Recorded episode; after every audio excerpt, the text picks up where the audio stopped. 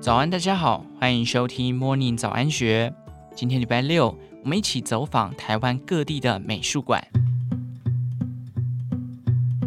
民间书法风气盛行的桃园，有座横山书法艺术馆，体现传统字画与现代艺术的碰撞。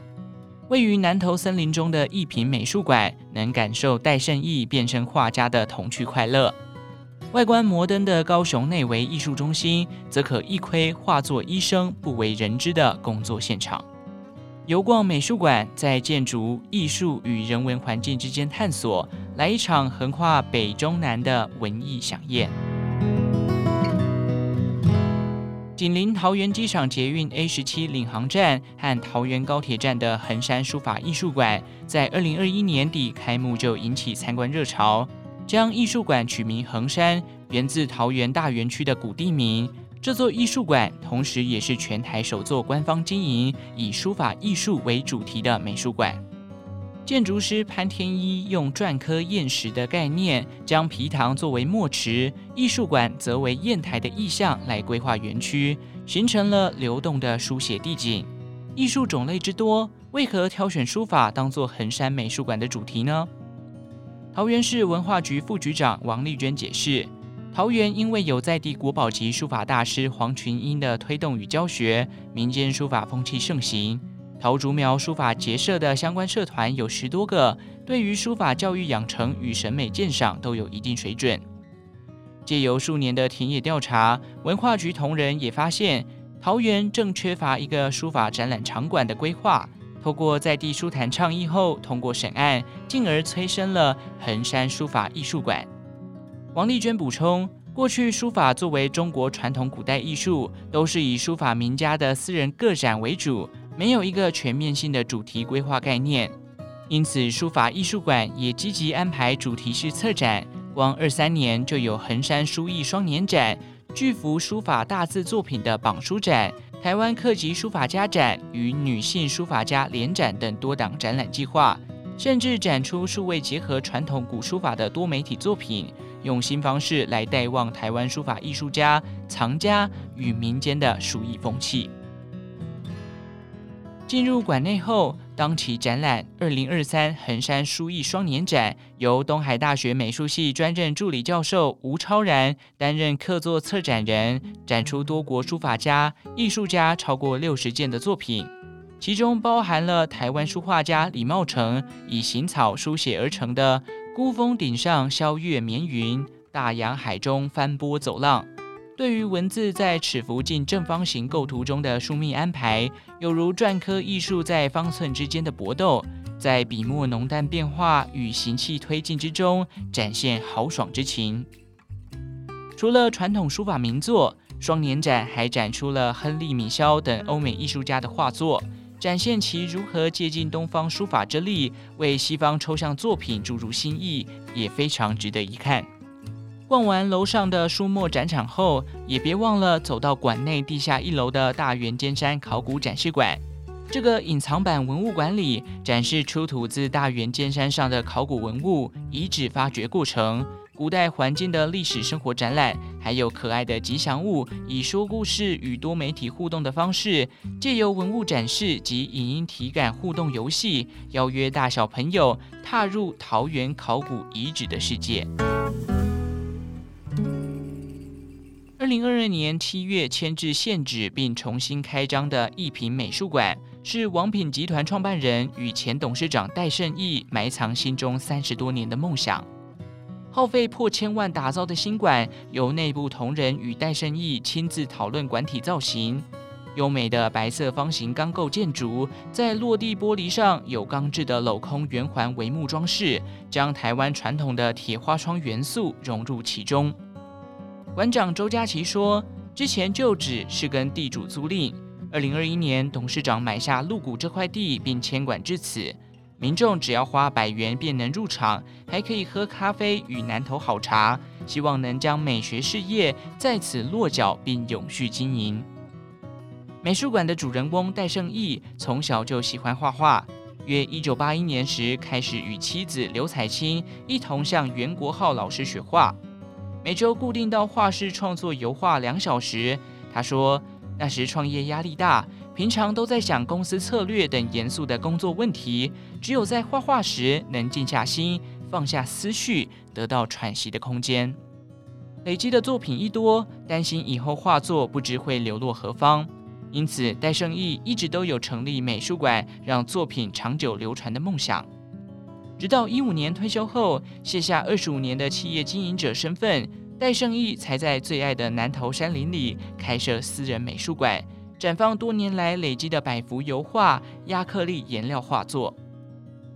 分析戴胜义的创作时期前后对比，在一五年前，他偏好单幅小尺寸的油画创作，笔触着重于堆叠触感和混合色块交合之感。一五年退休之后，则喜欢以大尺寸画布的压克力颜料创作，使用的色彩以原色为主，色调欢快缤纷，构图也更为简单。周佳琪举例，馆内展出的笔筒树，高度约二点五公尺，宽度约四点七公尺，就是戴胜义二二年创作的巨幅压克力作品。除了主色是大胆的红绿黄配色之外，画中的叶子纹路，则是由画笔后头的笔尖处一笔一笔刮画而成。这幅抢眼鲜艳的超大尺寸画作，也让来访民众争相合影。分析戴胜义的创作题材，多以自然风景、花草树木为主，带点印象派的色块组成构画意象。如另一幅画《溪头》，用粉嫩色彩画出大学池之美景。而芒草则勾勒出草穗随风摆动姿态，大面积的紫色背景也有不同于其他作品的宁静与浪漫氛围。另外，戴胜义个人最爱的画作，则是放于展廊入门处的合欢山杜鹃花。喜爱登山的他，登百岳的起点就是合欢山，甚至他还希望将骨灰埋藏于此。此作笔触欢快，层次丰富。后方魁梧鲜绿的山貌，衬得前方杜鹃花的色调更为娇媚，也是来馆不可错过的必看之作。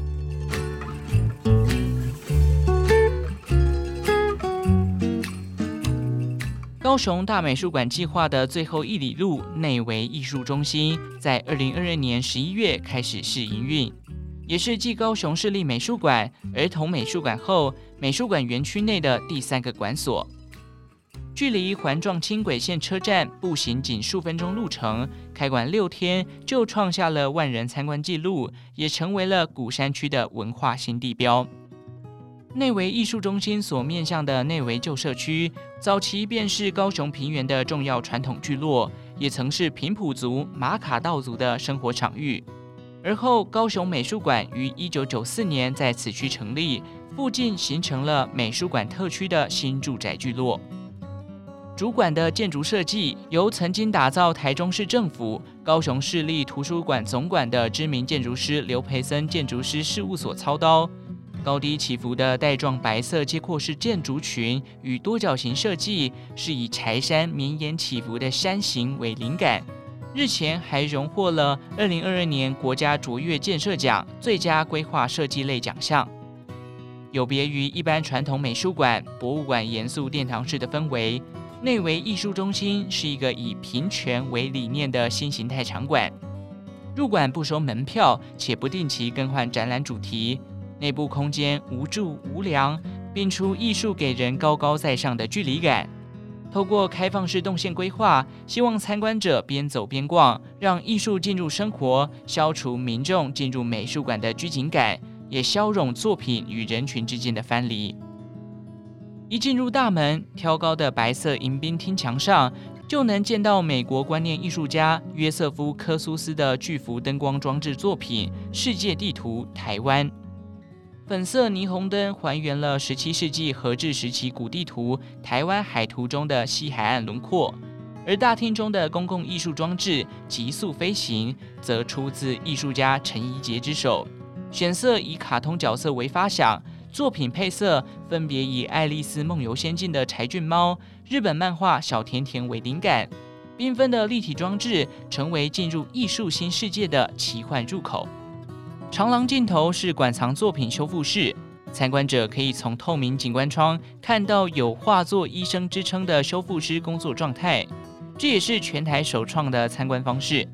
高雄市文化局局长王文翠说：“一般美术馆的作品修复室与修复师的作业场域都属于后场范围，并不被人们看见。